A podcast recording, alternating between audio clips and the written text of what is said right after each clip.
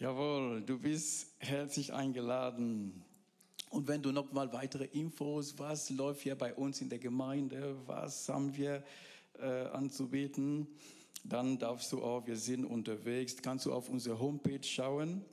Wir sind auf Facebook, wir sind auf Instagram und da draußen haben wir Kontaktkarten. Kannst du die ausfüllen, damit du immer Infos, damit wir mit dir in Kontakt bleiben und dass wir dich kontaktieren dürfen. Ja? Und jetzt ähm, wollen wir das Wort Gottes hören, wollen wir unsere Ohren, unseren Herzen aufmachen und ich darf den Alex hier auf die Bühne holen und lass uns den Alex ermutigen, bitte.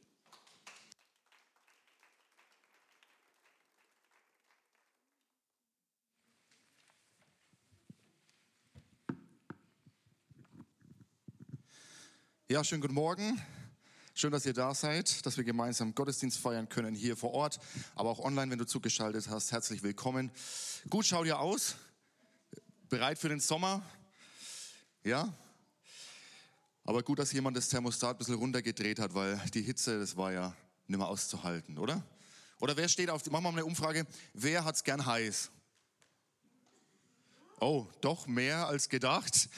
Wer hat's lieber zu 20, 25 Grad reichen auch aus? Also doch, da ist eine eindeutige Mehrheit, würde ich sagen. Ähm, also tut mir leid, ihr seid überstimmt. Aber ich sage mal gut, dass wir am Wetter nichts ändern können, weil sonst würde jeder machen, was er will. Ne? Ja, wie gesagt, schön, dass ihr da seid. Wir sind aktuell in einer Predigtreihe und diese Predigtreihe heißt Back to Basics, also zurück zu den Grundlagen. Und wir haben uns in den letzten Wochen zu verschiedenen Themen Gedanken gemacht und gefragt, warum tun wir eigentlich, was wir tun als Christen? Vor allem Dinge, die wir immer wieder und schon lange Zeit tun. Wir haben uns zum Beispiel gefragt, warum kommen wir eigentlich zum Gottesdienst? Wir haben uns gefragt, warum feiern wir überhaupt Pfingsten? Wir haben uns gefragt, warum eigentlich Jesus? Warum feiern wir das Abendmahl im Gottesdienst? Also wenn ihr nicht da wart und gerne noch nachhören wollt oder auch online, könnt ihr das gern tun. Schaut mal in den letzten Wochen rein. Und ich muss sagen, danke, dass ich euch, dass ich zu diesem Thema zu euch predigen darf. Denn ich glaube, am meisten habe ich mitgenommen. Du denkst dir, naja, das sind ja Dinge, die sind ja klar. Also das machen wir ja schon so lang. Setzt du dich eine halbe Stunde hin, schreibst deine Predigt zusammen und bist fertig. Denkst du. Gerade wenn du meinst, es ist doch selbstverständlich, brauchst du die meiste Zeit, um dir zu überlegen, warum ist es eigentlich selbstverständlich? Was steckt da wirklich dahinter? Warum kommen wir zum Gottesdienst zusammen? Warum? Was steckt dahinter? Was ist, was haben wir davon? Oder was, was, warum lädt uns Jesus dazu ein? Also vielen Dank dafür, dass ich am meisten dafür mitnehmen darf, mich einfach hineingraben darf und hinein vertiefen darf.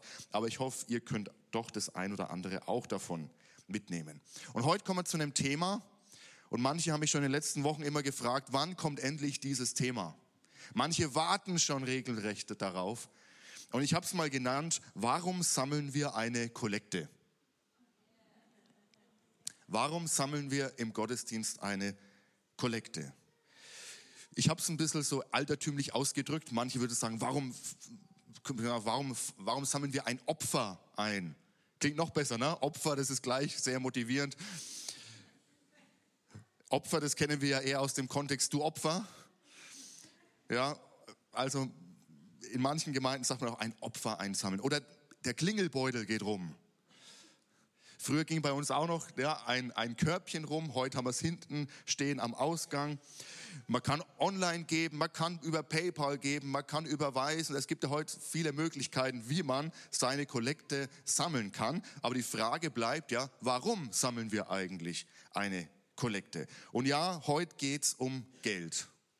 Und wenn du dir denkst, jetzt habe ich mich schon aufgemacht, um zum Gottesdienst zu kommen, oder habe einmal eingeschaltet und gleich erwischt es mich mit diesem Thema Finanzen. Ja? Es gibt ja ein Sprichwort, das heißt, über Geld spricht man nicht, das hat man. Das ist eine sehr westlich arrogante Haltung, würde ich sagen. Ja? Es gibt viele Menschen, die haben es nicht. Und ich weiß nicht, wie es euch geht, aber ich habe eigentlich ständig, täglich mit Geld zu tun. Ständig ist man damit beschäftigt. Man fragt sich, wie viel kostet was? Ja, wir haben diese Themen Inflation, Dinge werden immer teurer. Man fragt sich, was kostet was? Was hat es gestern gekostet? Was wird es nächste Woche kosten? Wie viel habe ich noch? Wie viel brauche ich noch? Wie viel verdiene ich eigentlich? Wie viel sollte ich verdienen? Wie viel verdienen andere? Was kann ich mir leisten? Was will ich mir leisten? All diese Fragen sind doch eigentlich täglich in unserem Kopf. Und ich behaupte mal, jeder hat eigentlich auch ziemlich täglich seinen Geldbeutel in der Hand. Das heißt, das Thema Geld ist doch etwas, was unseren Alltag bestimmt, was täglich einfach Thema für uns ist. Und dann ist die Frage, warum sollten wir das in Gemeinde ausklammern? Warum gerade da, wo wir uns mit Gottes Richtlinien, mit Gottes Weg einfach und Gottes Segnungen auch für unser Leben beschäftigen möchten? Fast sechs Millionen Bürger in Deutschland über 18 Jahren sind überschuldet. Das ist eine große Zahl. Im Durchschnitt sind diese Schulden über 30.000 Euro. Und die höchste Verschuldung liegt bei denen, die zwischen 30 und 39 Jahre alt sind. Ein Marktforschungsinstitut hat herausgefunden, zwei Drittel der Deutschen, also eins, zwei, drei, immer zwei von dreien, denken häufig bis sehr häufig ans Geld, an die eigenen Finanzen. Und jetzt kommt, das sind sogar mehr als die, die an ihren eigenen Partner denken. Das sind nämlich nur die Hälfte der Deutschen. Das heißt, wir denken statistisch gesehen häufiger ans Geld als an unseren Partner. Und deshalb sprach Jesus viel über Geld. Wenn wir in der, im Neuen Testament lesen, die meisten seiner Gleichnisse handeln von Geld. Warum? Weil damals wie heute das ein Thema war, was Menschen tagtäglich beschäftigt hat, weil Menschen sich gefragt haben, was mache ich mit diesem Geld, was kann ich mir leisten. Und so hat es auch für uns heute genauso einen großen Wert, denn Jesus hat uns frei gemacht. Amen. Er ist am Kreuz für uns gestorben, er hat uns frei gemacht von unserer Schuld. Er hat Freiheit für uns erkauft und er will, dass wir auch frei bleiben.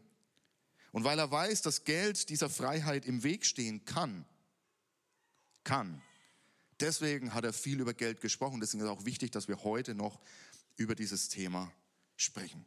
Also, warum sammeln wir eine Kollekte? Seid ihr bereit? Dann lasst uns erstmal beten. Ich glaube, das ist hilfreich. Herr Jesus Christus, wir danken dir für dein Wort. Wir danken dir, dass es uns Wahrheit und Richtschnur ist für unser Leben. Herr, und so wollen wir unser Herz öffnen für das, was du heute zu uns sprechen möchtest. Heiliger Geist, wir geben dir Erlaubnis, in unser Leben hineinzusprechen gerade bei diesem Thema Geld, Finanzen, Besitz. Vater, wir wollen die Freiheit, die Jesus Christus für uns erkauft hat, auch in diesem Bereich erleben, finanzielle Freiheit erleben. Amen. Also wenn wir uns diese Frage stellen, warum sammeln wir eigentlich eine Kollekte, dann gibt es zwei mögliche Wege, auf diese Frage zu antworten. Und zwar einmal einen offensichtlichen oder den offensichtlichen pragmatischen Grund und dann einen tieferen Grund, der dahinter steckt. Aber ich will mal anfangen mit dem offensichtlichen, pragmatischen Grund. Als Kirche, als Freikirche, als Gemeinde finanzieren wir uns ausschließlich durch das, was Menschen freiwillig und gerne in die Gemeinde geben und investieren. Das heißt, wir leben als Gemeinde von Spenden, von dem, was Menschen geben. Davon bezahlen wir Heizung, wir bezahlen Strom, wir bezahlen Versicherungen, wir erhalten dieses Gebäude, wir bezahlen Personal, wir unterstützen Dienste, die wir in der Gemeinde haben, wir unterstützen andere Organisationen, wie zum Beispiel die Tafel in Lichtenfels. Und wir wollen, dass Gottes Wort verbreitet wird, dass Menschen diese gute Botschaft erhören und annehmen und dadurch frei und gerettet werden. Das ist erstmal der offensichtliche, pragmatische Grund. Jeder bringt einen Teil mit. Jeder bringt sich mit ein und wir tragen das Ganze gemeinsam. Und deswegen möchte ich auch an dieser Stelle wirklich Danke sagen an alle, die gerne in die Gemeinde geben, investieren, egal auf welche Art und Weise, egal auch in welcher Höhe, sondern vielen Dank an alle, auch an dieser Stelle, die sich investieren und zwar einmal finanziell, aber auch, wenn wir über das Geben sprechen, auch durch ihre Kraft, durch ihre Zeit, durch ihre Gaben, alles, was ihr einbringt. Vielen herzlichen Dank, denn nur dadurch, ja, Denise möchte klatschen, klatsch mal.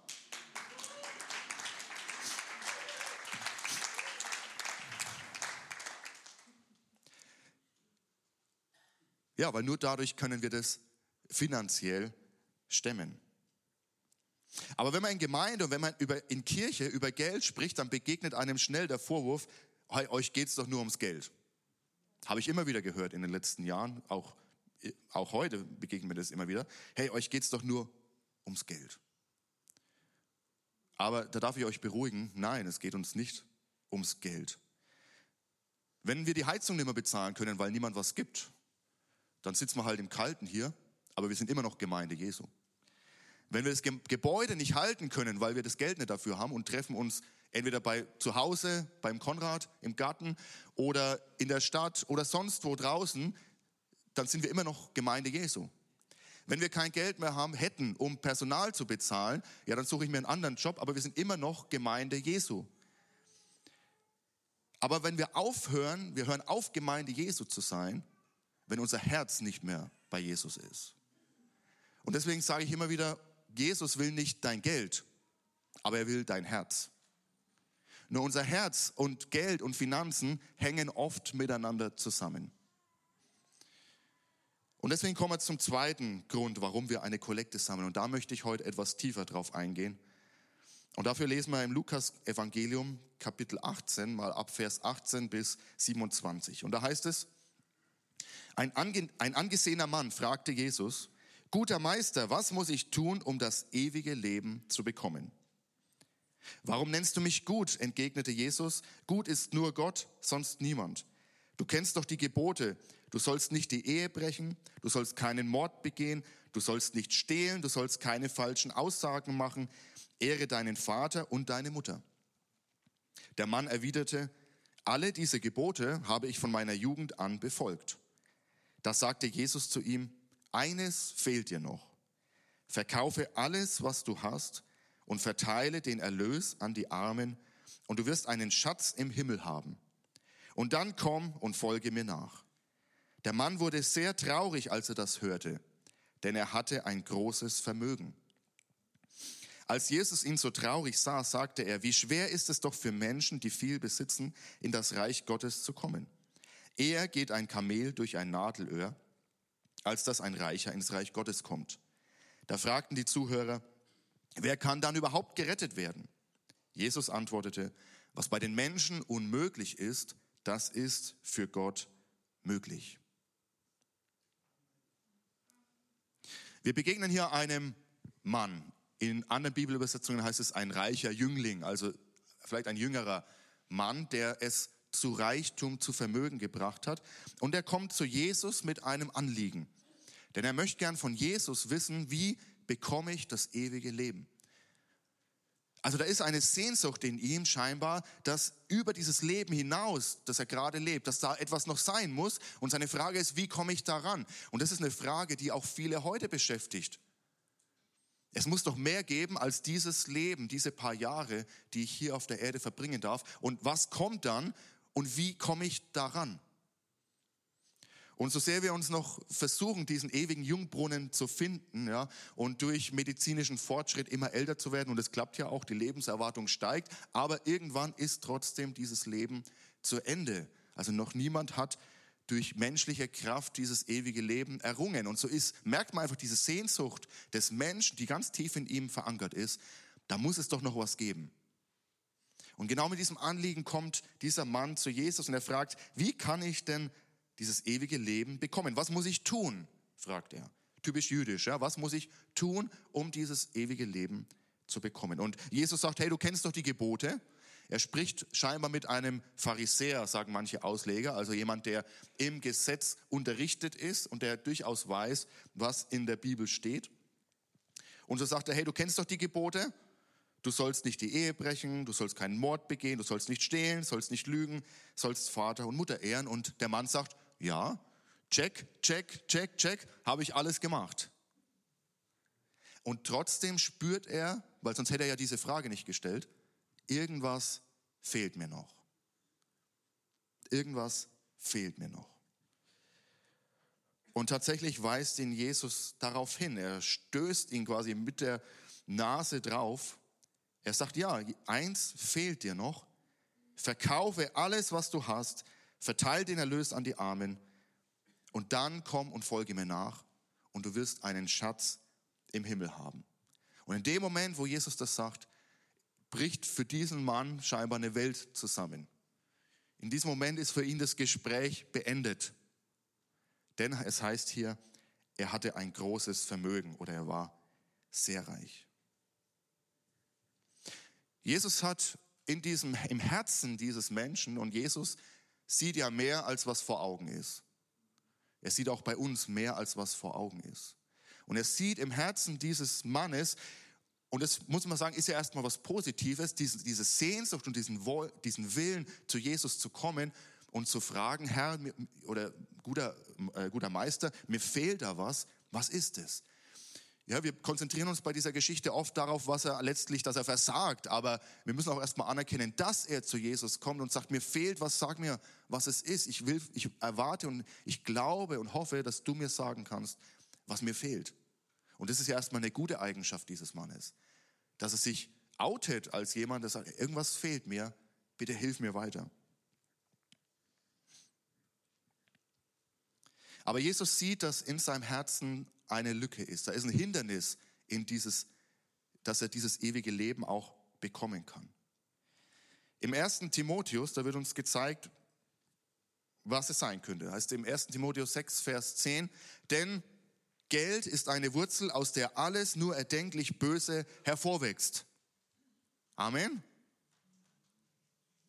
Nein, also ich habe, oh, jetzt habe ich falsch vorgelesen, sorry. Wenn ihr genau aufgepasst habt, dann heißt hier, denn die Liebe zum Geld ist eine Wurzel, aus der alles nur erdenklich Böse hervorwächst. Schon manche sind vom Glauben abgeirrt, weil sie der Geldgier verfallen sind und haben dadurch bitteres Leid über sich gebracht. Also Timotheus oder Paulus schreibt ja an Timotheus, es ist nicht das Geld ist das Problem, sondern die Liebe zum Geld und dann sagt er die Geldgier, also das Geld haben wollen, am Geld hängen, am Geld festsitzen. Das ist das Problem. Gott hat kein Problem damit, dass wir Geld haben. Gott hat, nicht, hat auch kein Problem damit, dass jemand reich oder vermögend ist. Aber Gott zeigt, wenn du am Geld hängst, dann haben wir ein Problem. Und deswegen zeigt es auch, dass es keine Frage ist von, habe ich Geld oder habe ich kein Geld, denn ich kann auch die Liebe zum Geld haben, wenn ich arm bin. Und so fixiert sein auf das, was ich nicht habe und was ich noch brauche und was mir fehlt und durch Neid und Vergleichen mit anderen so drauf fixiert sein auf das Geld, was ich nicht habe, dass trotzdem mein Herz am Geld hängt, aber halt an dem Geld, was ich nicht habe. Also es ist keine Sache von Geld haben oder nicht haben, sagt Paulus hier, sondern es geht um das, wie, was habe ich für ein Verhältnis zu Geld. In Matthäus 6, Vers 21, das sagt äh, Jesus, denn wo dein Reichtum ist, da wird auch dein Herz sein. Ich habe vorhin gesagt, Gott will nicht dein Geld, Gott will dein Herz. Und Jesus zeigt hier diesen Zusammenhang. Wo dein Reichtum ist, wo dein Schatz ist, da ist auch dein Herz. Was dir wichtig ist, was dir über alles geht, da hängt auch dein Herz dran. Und im Vers 24 im selben Kapitel sagt er, ein Mensch kann nicht zwei Herren dienen. Er wird dem einen ergeben sein und den anderen abweisen.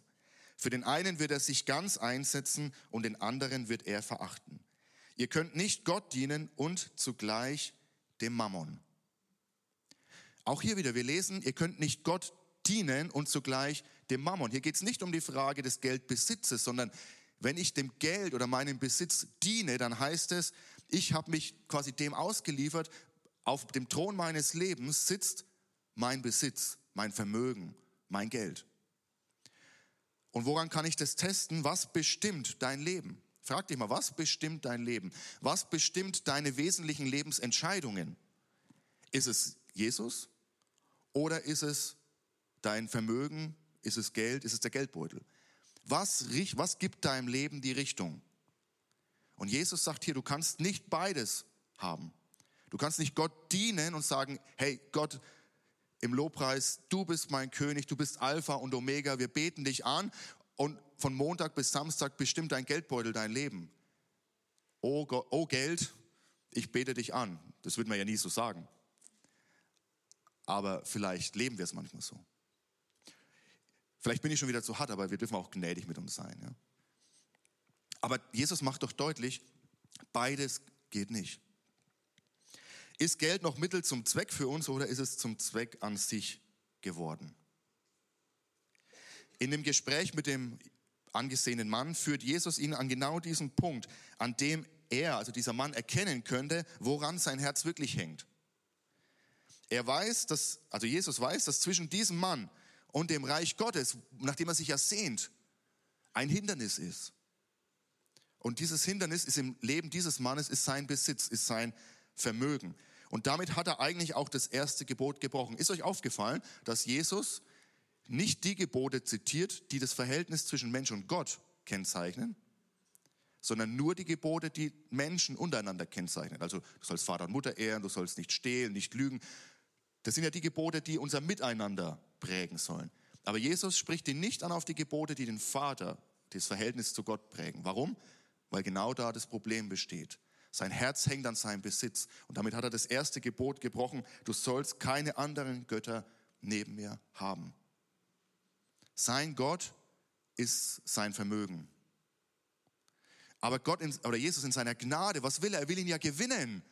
Er gibt ihm ja die Möglichkeit, es zu erkennen und umzukehren und Buße zu tun und genau diese Sehnsucht, die er hat, wirklich zu ergreifen und ewiges Leben zu gewinnen. Also sein Herz, Jesu Herz ist für diesen jungen Mann.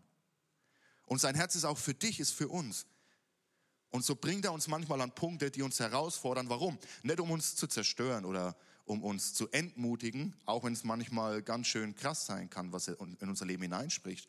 Nein, er, sein Herz ist für uns. Er will, dass wir diesen Weg gut gehen und dass wir diesen Weg bis zum Ende gehen und diesen Preis, das ewige Leben bei ihm, dass wir das gewinnen und haben. Und so sagt er, so sagt Jesus zu diesem jungen Mann, verkaufe alles, was du hast. Ist das jetzt ein Befehl für uns alle? Sollen wir alle verkaufen, was wir haben? Sollen wir alle alles verkaufen, was wir haben? Das glaube ich nicht, weil manchmal in der Bibel, da gibt jemand wenn er Jesus begegnet, die Hälfte seines Vermögens, Zachäus zum Beispiel, oder jemand gibt einen großen Teil oder einen kleineren Teil seines Vermögens. Also ich glaube nicht, dass wir aus dieser Stelle mitnehmen sollten, verkauf alles, was du hast. Aber dieser junge Mann, der hat das gebraucht, diese Herausforderung. Weil nur wenn er sich getrennt hätte von seinem Vermögen und sein Herz gereinigt hätte, dann hätte er auch dieses Ziel erreicht, ewiges Leben bei Gott ins Reich Gottes einzugehen. Und das hat Jesus gewusst und deshalb hat er ihn so stark herausgefordert. Und ja, vielleicht sind unter uns auch Leute oder online und Gott fordert dich so stark heraus, dass du denkst, wow, das kann ich mir niemals vorstellen. Dann tu es anders als der junge Mann und folg der Stimme Jesu. Denn Jesus sagt, verkaufe alles, was du hast, verteile es an die Armen. Heißt das jetzt, dass ich mich doch in den Himmel kaufen kann? Also gib viel und dann kommst du doch ins Reich Gottes. Nein, das ist nicht, was Jesus sagt. Verkauf alles, gib's an die Armen und folge mir nach. Und dieser letzte Schritt, den dürfen wir nicht vergessen. Denn indem wir Jesus vertrauen, ihm nachfolgen, ihn als unseren Herrn annehmen, darin finden wir das Heil, weil er die, der Weg, die Wahrheit und das Leben ist. Aber diesem Weg der Nachfolge stand etwas im Weg für diesen jungen Mann. Sein Besitz. Was steht uns im Weg, Jesus voll und ganz nachzufolgen? Können viele Dinge sein. Das dürfen wir gemeinsam mit Jesus einfach herausfinden. Also Jesu Herz schlägt für diesen Mann, er will ihn gewinnen. Und deshalb führt er ihn an diesen Punkt des Gebens. Und das ist der Punkt auch für uns. Warum sammeln wir eine Kollekte? Weil wir einen Lebensstil des Gebens leben wollen.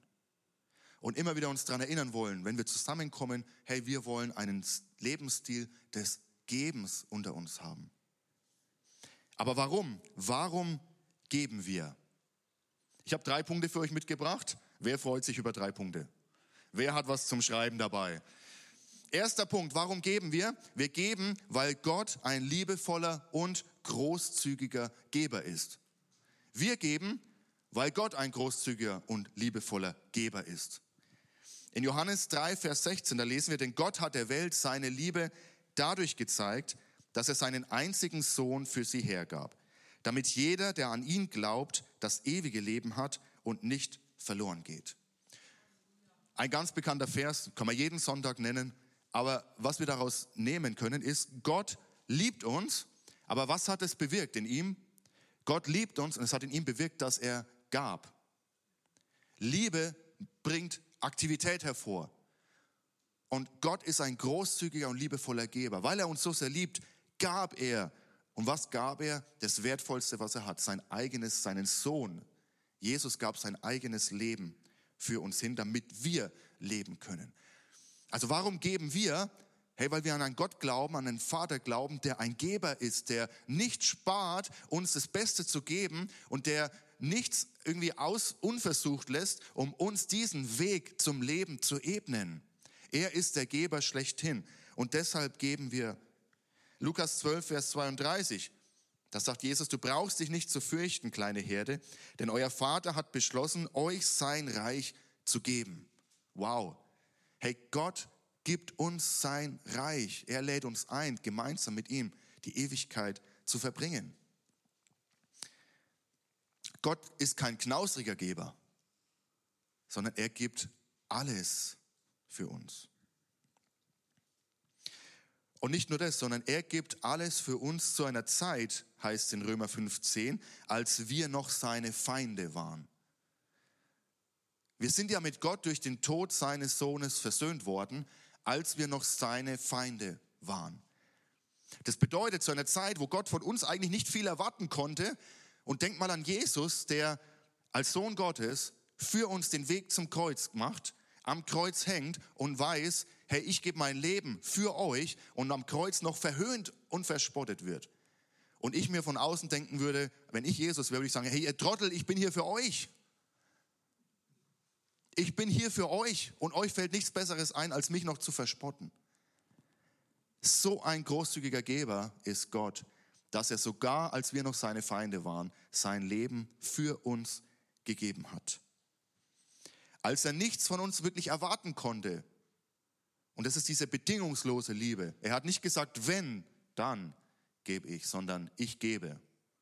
Egal, was ihr draus macht. Ich ebne euch diesen Weg. Also Gott hat nicht gegeben, um zu bekommen. Und deshalb geben auch wir, und das ist mein zweiter Punkt, wir geben, weil wir bekommen haben. Wir geben nicht, um zu bekommen.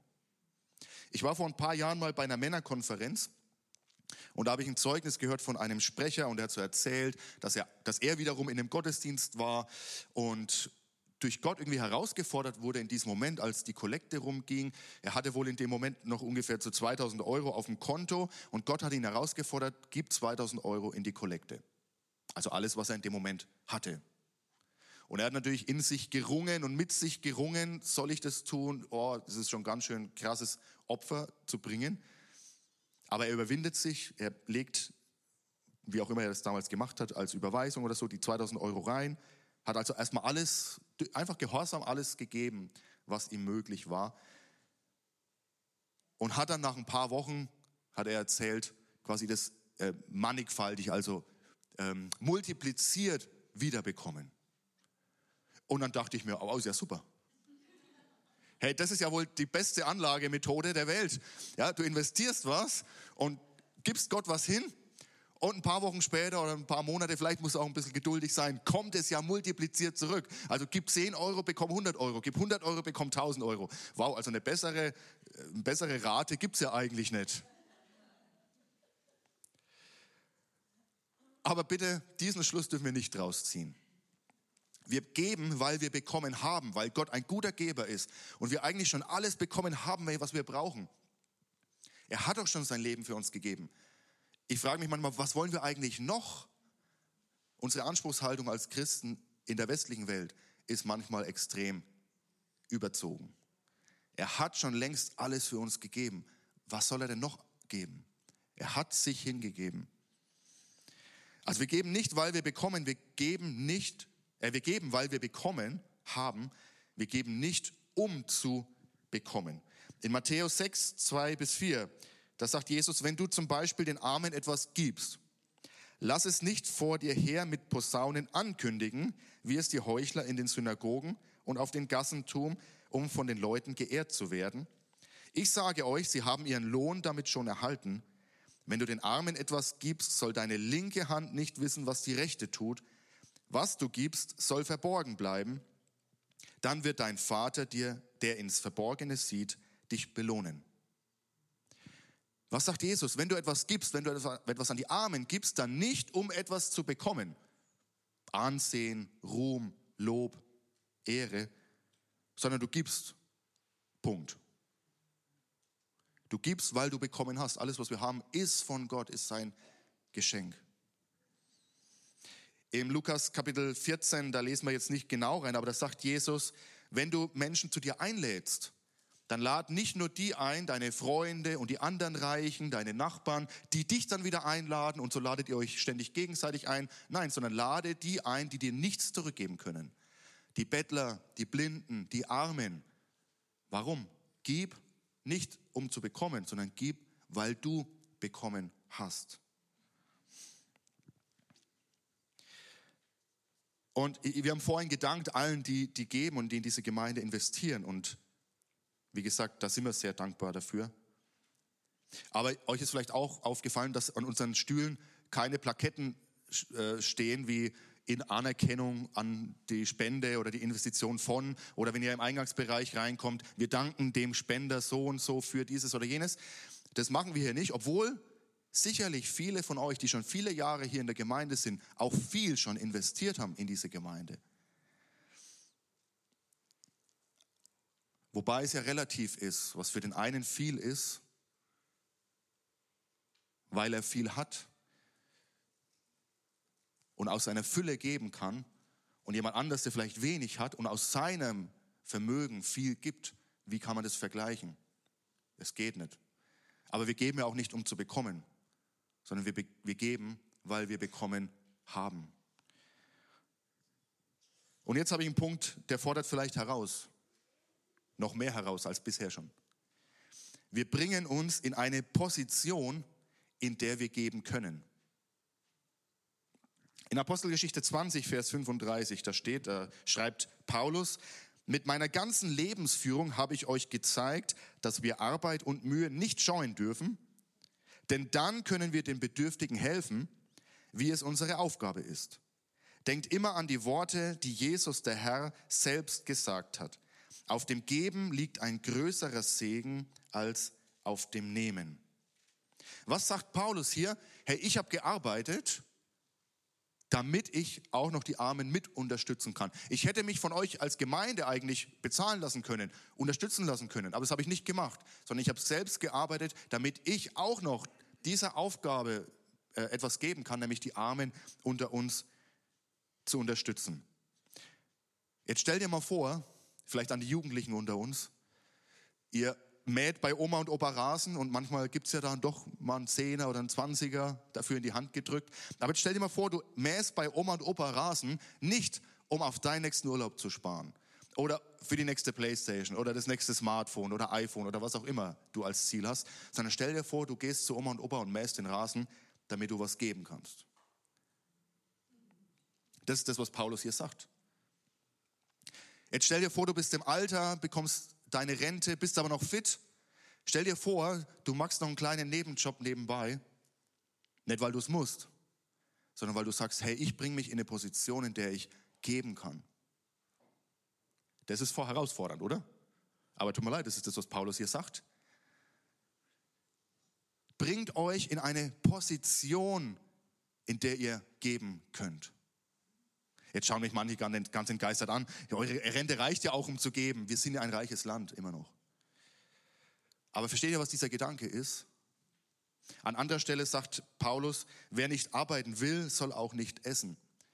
Wichtig ist, hier steht, wer nicht arbeiten will. Nicht, wer nicht arbeiten kann aufgrund von gesundheitlichen Einschränkungen, Krankheit, weil man eben mit dem Alter natürlich nicht mehr so arbeiten kann. Aber er sagt, wer nicht arbeiten will, soll auch nicht essen. Also lasst uns überlegen, wo kann ich mich in eine Position bringen, dass ich geben kann. Krasser Gedanke, oder? Deswegen gehe ich lieber weiter zum nächsten Punkt. Ich sehe schon, die Amens sind weniger geworden. Also, wir geben nicht, um zu bekommen, sondern wir geben, weil wir schon bekommen haben. Dritter Punkt, wir geben, weil wir Vergängliches für Unvergängliches eintauschen. Wir geben, weil wir Vergängliches für Unvergängliches eintauschen. Der junge Mann, der zu Jesus kommt, der hat eine Sehnsucht, der hat eine Sehnsucht nach ewigem Leben, er hat eine Sehnsucht danach, dass nach diesem irdischen Leben noch was kommt, noch mehr kommt. Und Jesus fordert ihn heraus. Warum? Weil er weiß, dass ihm etwas Vergängliches im Weg steht, also etwas, was er nicht mitnehmen kann. Sein Vermögen. Und deswegen fordert er ihn heraus, dieses Vergängliche aufzugeben, damit er diesen unvergänglichen Schatz im Himmel, das ewige Leben, bekommen kann. Als wir, meine Frau und ich in Australien waren, drei Jahre, da wussten wir, als wir hingegangen sind, wir werden nur einen gewissen Zeitabschnitt dort sein. Erst waren es zwei Jahre geplant, dann wurden es drei Jahre. Also haben wir uns natürlich gedacht, wir kaufen nur das, was wir unbedingt in diesen zwei Jahren brauchen und nicht irgendeinen Krempel, den wir dann ja nicht mehr mit heimnehmen können. Und dieses Prinzip, das wollte ich mir eigentlich behalten, beibehalten. Ich habe gemerkt, mit Kindern ist es schwieriger. Wer hier Kinder hat, der weiß, wie schnell sich die Kisten füllen und die Kartons füllen mit allem möglichen Kleidung und Spielsachen und aber dieses Prinzip, versteht ihr? Wir haben hier ein paar Jahre, aber wir sind nicht hier, um zu bleiben. Und so lasst uns doch mal drüber nachdenken, was brauche ich hier wirklich? Und lasst uns eher investieren in das, was unvergänglich ist. Wir häufen oft, oft so Dinge an, wir bauen Vermögen auf. Das Geldvermögen der privaten Haushalte in Deutschland lag Ende 2022 bei 7,25 Billionen Euro. Das Geldvermögen, also alles, was ihr daheim in eurem Socken habt oder äh, auf, dem, auf dem Sparkonto, 7,25 2,5 Billionen Euro. Also wir häufen Dinge an. Wir leben vielleicht 50, 60, 70, vielleicht 100 Jahre. Aber irgendwann kommt der Tag, wo wir dieses Leben hier verabschieden müssen. Und nichts von dem können wir mitnehmen. Nichts von diesem Vergänglichen können wir mitnehmen.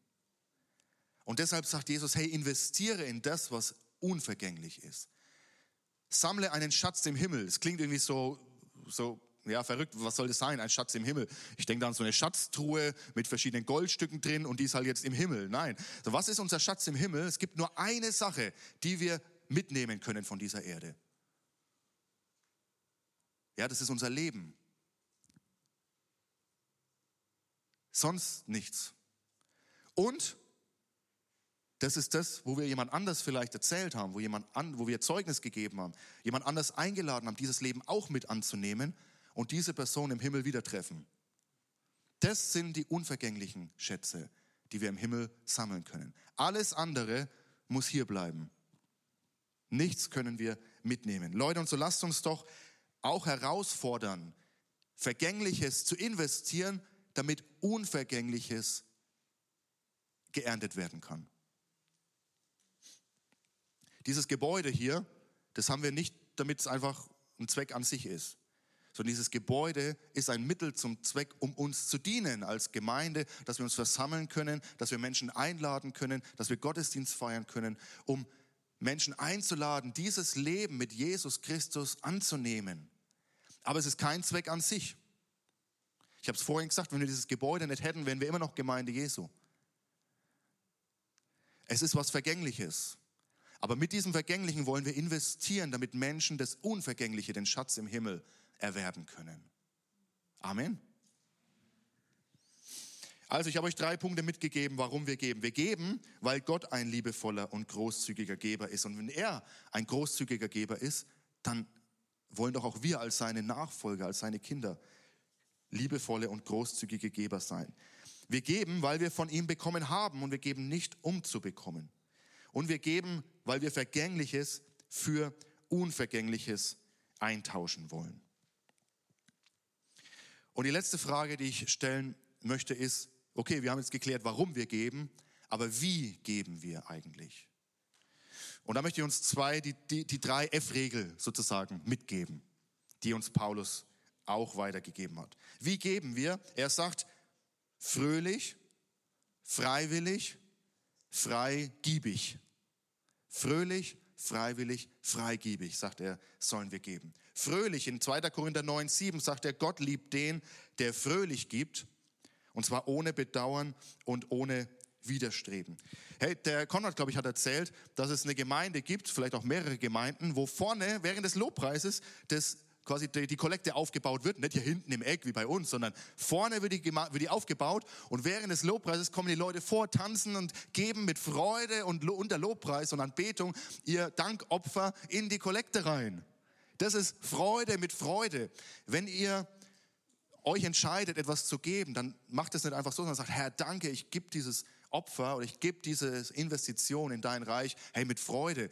Wenn ihr was überweist, hey, danke Jesus für das, was du mir geschenkt hast und mit Freude gebe ich das weiter.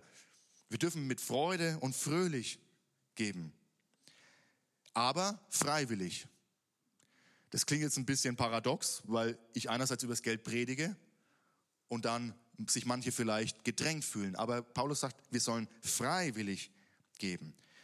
Im selben Vers, den wir gerade gelesen haben, da schreibt er, jeder soll für sich selbst entscheiden, wie viel er geben möchte und soll den Betrag dann ohne Bedauern und ohne Widerstreben spenden. Also jeder soll für sich selbst entscheiden, was möchte ich freiwillig geben. Aber was bedeutet dieses freiwillig? In diesem freiwillig steckt noch etwas drin.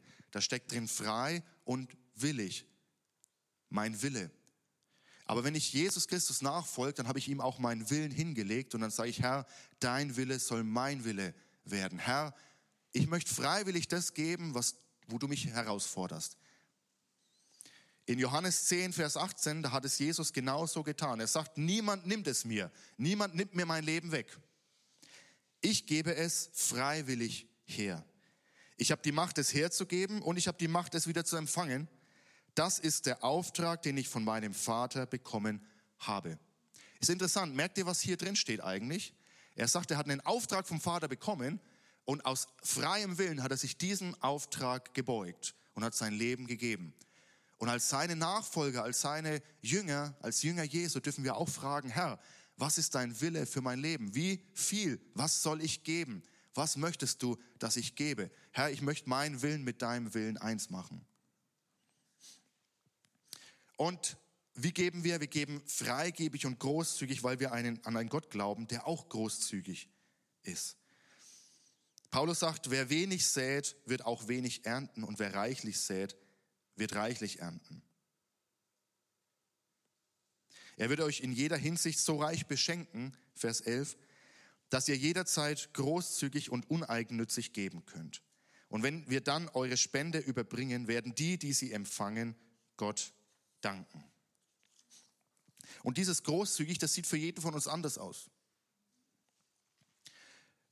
Im Englischen gibt es so einen Satz, equal, not equal giving, but equal sacrifice. Also nicht das gleiche geben, nicht jeder gibt das gleiche, aber für jeden ist es eine, ein Opfer. Und jemand, der viel hat, für den ist es eine andere Summe als für jemanden, der wenig zur Verfügung hat. Aber die Herausforderung für uns ist die gleiche. Equal, not equal giving, nicht das gleiche zu geben, but equal sacrifice, also auf eine gleiche Weise ein Opfer zu geben und zu investieren.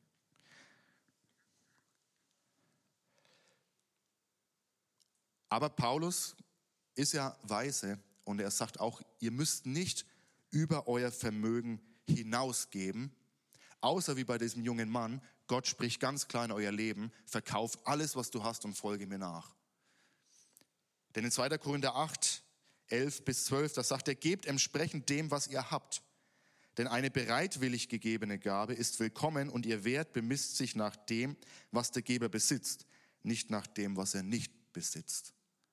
Also wir müssen nicht über unser Vermögen hinaus geben. Wir haben ja auch eine Verantwortung unserer Familie zum Beispiel gegenüber. Okay, jetzt habe ich euch ganz schön herausgefordert heute, oder? Also warum geben wir? Warum sammeln wir eine Kollekte? Ja, es gibt diese pragmatischen, diese praktischen Gründe, aber da steckt noch was Tieferes dahinter. Wir geben und wir wollen eine Kultur des Gebens haben und, und entwickeln und pflegen, weil Gott ein guter und großzügiger Geber ist. Weil wir bekommen haben und geben wollen, nicht um zu bekommen, sondern weil wir bekommen haben. Und weil wir Vergängliches investieren wollen und tauschen wollen, um Unvergängliches zu ernten. Und deswegen lasst uns fröhlich, freiwillig und freigebig großzügig sein in dem, wie wir geben. Und vor allem lasst uns mit Jesus in Austausch gehen, so wie dieser junge Mann. Lasst uns vor Jesus kommen und ihn fragen, Herr, du kennst mich ganz genau. Herr, wo möchtest du oder wie möchtest du mich herausfordern? Wie soll ich geben? Amen. So, lass uns aber gemeinsam aufstehen.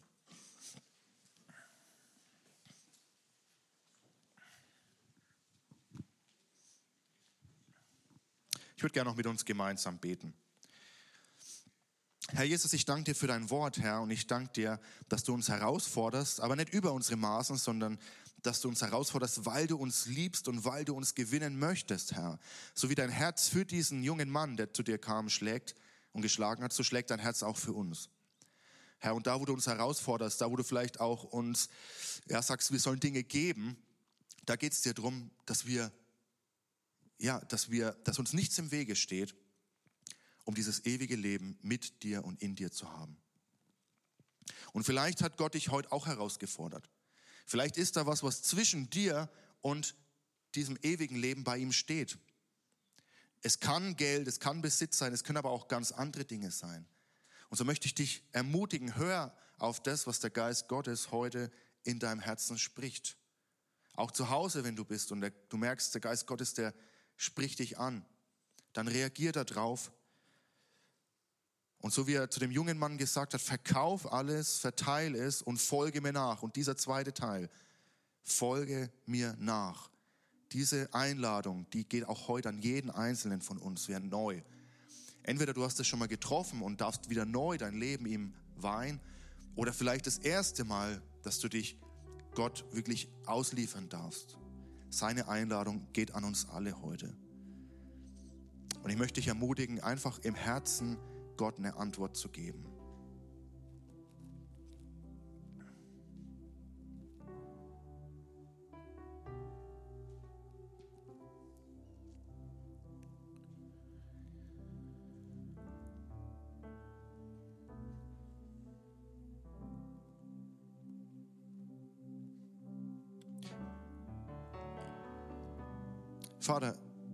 Nichts soll zwischen mir und dir stehen, Herr.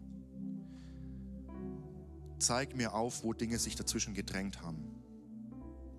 Zeig mir auf, wo ich andere Dinge in meinem Leben auf den Thron gesetzt habe. Zeig mir auf, wo andere Dinge mein Leben bestimmen als du. Herr, und ich möchte dich neu zum Herrn meines Lebens machen. Und wenn du das auch denkst und möchtest, dann schließ dich gern diesem Gebet an. Sag es einfach Gott, Herr, ich möchte dich neu zum Herrn meines Lebens machen. Alles andere muss ich dir unterordnen. Ja, mein Geld, meine Finanzen, mein Besitz, aber auch alles andere muss ich dir beugen. Herr, denn nur eines ist unvergänglich und das ist das Leben bei dir. Alles andere wird vergehen. Alle Ehre sei dir, Jesus. Amen.